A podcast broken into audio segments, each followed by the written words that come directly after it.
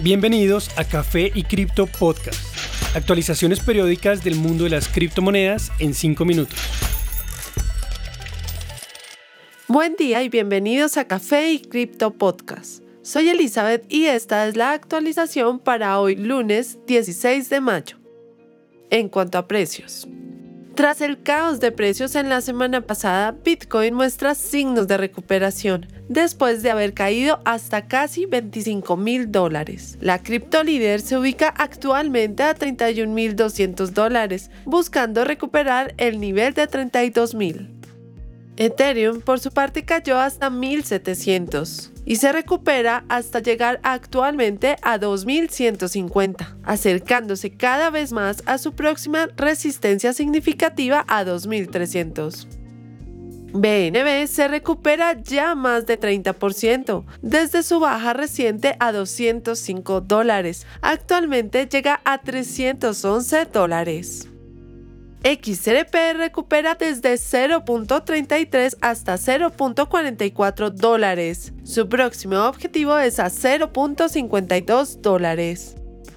Cardano vuelve a alcanzar los 0.55, aún acumulando una caída de más del 80% desde su máximo a 3.2 dólares el pasado septiembre. La moneda acumula así más de 8 meses de comportamiento bajista.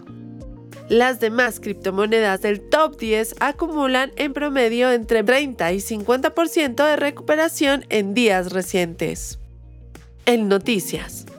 El ministro de Finanzas Federal de Alemania emite una guía respecto al pago de impuestos sobre criptomonedas además de otros tokens en la cadena de bloques. El documento de 24 páginas cubre varios aspectos, sin embargo el más importante hace referencia a que la venta de criptomonedas como Ethereum o Bitcoin no necesitarán pagar impuestos si su propietario las ha tenido en su poder por lo menos un año, según dijo la secretaria de Estado Katja Hessel. Esta ha sido una de las preguntas más discutidas en los últimos meses. La sección 23 de la ley de impuestos alemana estipula que si el periodo de posesión de estos activos supera el año, está totalmente libre de impuestos algo que también se aplica a activos digitales usados en protocolos de ahorros o préstamos. Anteriormente, estos activos tenían que ser poseídos por al menos 10 años para recibir una exención de impuestos. Los nuevos estatutos también cubren otros temas, como la eliminación o regalos de tokens, también conocidos como airdrops.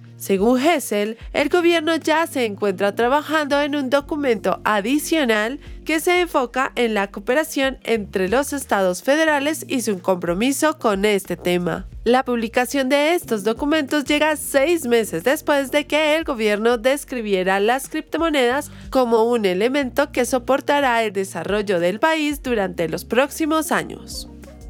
Emiratos, la aerolínea centrada en Dubai, planea aceptar Bitcoin. Según un reporte publicado por Arab News, Adel Al-Reda, una de las cabezas de la mayor compañía, dijo que iba a contratar más empleados para trabajar en el área de tokens no fungibles o NTFs y en el metaverso, con el fin de desarrollar aplicaciones que monitoreen las necesidades de sus clientes. Agregó, los NFTs y el metaverso son dos aplicaciones y acercamientos distintos. Con el metaverso será posible transformar todos tus procesos, ya sea en operación, entrenamiento, ventas, etc.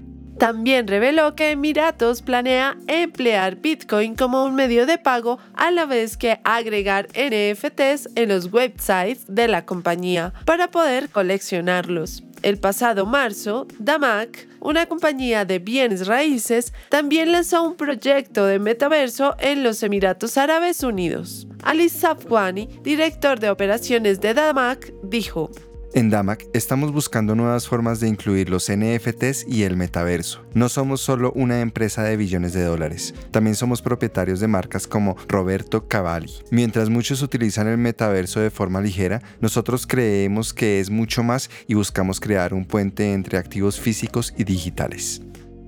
Los tres primeros ETFs de Australia fueron lanzados hace pocos días, trayendo productos de Ethereum y Bitcoin al mercado de acciones. Recordemos que los ETFs son activos que calcan el comportamiento de otros. En este caso, los inversores pueden invertir en criptomonedas sin necesidad de comprarlas directamente, facilitando la adopción de las mismas. Los tres productos deberían haber sido lanzados el pasado 27 de abril, pero algunos inconvenientes demoraron su lanzamiento hasta la semana pasada. Uno de estos calca el precio del ETF de Bitcoin en la bolsa de Toronto. Los otros dos calcan directamente el precio de Bitcoin y de Ethereum. Cosmos, la firma emisora de uno de estos ETFs, dijo que no iba a cobrar tasas a los inversionistas por los primeros dos meses, en respuesta a la demora en el lanzamiento. Y es que el lanzamiento de estos ETF vienen en un momento turbulento, pues tanto Bitcoin como Ethereum registraron recientemente sus valores más bajos en el 2022. Gracias por acompañarnos en este nuevo episodio de Café y Cripto Podcast. No olviden seguirnos en nuestras redes sociales, TikTok, Instagram y Twitter, donde nos encuentran como Café y Cripto. Y recuerden, la cadena de bloques vino para quedarse.